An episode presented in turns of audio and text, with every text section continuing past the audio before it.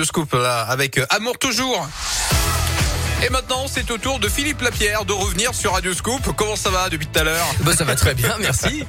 bon, votre rubrique La Terre, la Pierre et vous. Alors, on a une bonne nouvelle à annoncer. Hein. Les forêts reviennent en ville, Philippe. Eh oui, terminer les villes ultra bétonnées. Le végétal revient en force et ça va changer notre quotidien. Puisque bah plus de verdure, eh bien, c'est plus de fraîcheur, c'est plus d'espace pour les piétons et plus de biodiversité en bas de chez soi. On en a parlé mardi après la sortie du rapport du GIEC, le groupe d'experts de l'ONU pour le climat. Une des principales pistes pour ralentir le réchauffement climatique, c'est la végétalisation des villes. Les scientifiques appellent à mettre le paquet au niveau des moyens pour créer ces îlots de fraîcheur, pour réduire les émissions de CO2 et pour lutter contre les épisodes de canicule de plus en plus fréquents et de plus en plus intenses. Le retour du naturel dans les zones urbaines est un point clé. Alors un exemple tout récent près d'ici, une micro-forêt urbaine à Mâcon. C'est une première dans le département de Saône-et-Loire. 550 arbres viennent d'être plantés dans le quartier des Gautrias, entre la rue de la Déserte et la voie ferrée. Le Rotary Club de Mâcon a acheté les arbustes. La mairie a mis à disposition une parcelle de terrain de 200 mètres carrés et les plus jeunes ont été mobilisés. Et oui, parce que c'est pour eux que ces villes de demain se dessinent.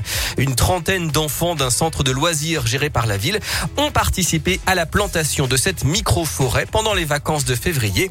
Et elle a de nombreux avantages, l'explique Nathalie Goncalves, l'élu en charge de l'environnement. C'est une forêt en fait qui va reproduire le fonctionnement euh, d'une forêt naturelle primitive, sauf que sa particularité, donc c'est une plantation qui se fait de manière très dense. L'avantage effectivement donc c'est d'augmenter cette biodiversité. Voilà, ça constitue un, réservoir euh, de la faune locale. C'est également euh, selon la localisation là pour le coup ça s'y prête puisque c'est aussi des effets de, de brise-vue, de protection acoustique. Hein. Là on est on est le long du chemin de voie de fer. Ça permet de favoriser l'infiltration des eaux ce projet donc s'établit sur euh, trois ans, auquel cas les enfants seront sensibilisés, euh, ainsi que les rotariens et les agents de la ville, à faire euh, une action de défrichage par an, tous ensemble. Voilà, cinq essences d'arbres, d'arbustes et de végétaux ont été plantés comme des noisetiers, des érables et des aubépines. Plus de détails sur radioscoop.com.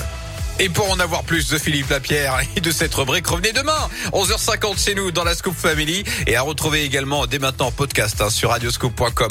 Dans un instant les amis, un point sur toute l'actu de ce jeudi 3 mars 2022 sur Radioscoop. Et en attendant vos tubes préférés, on a prévu le coup. Coldplay, BTS, voilà.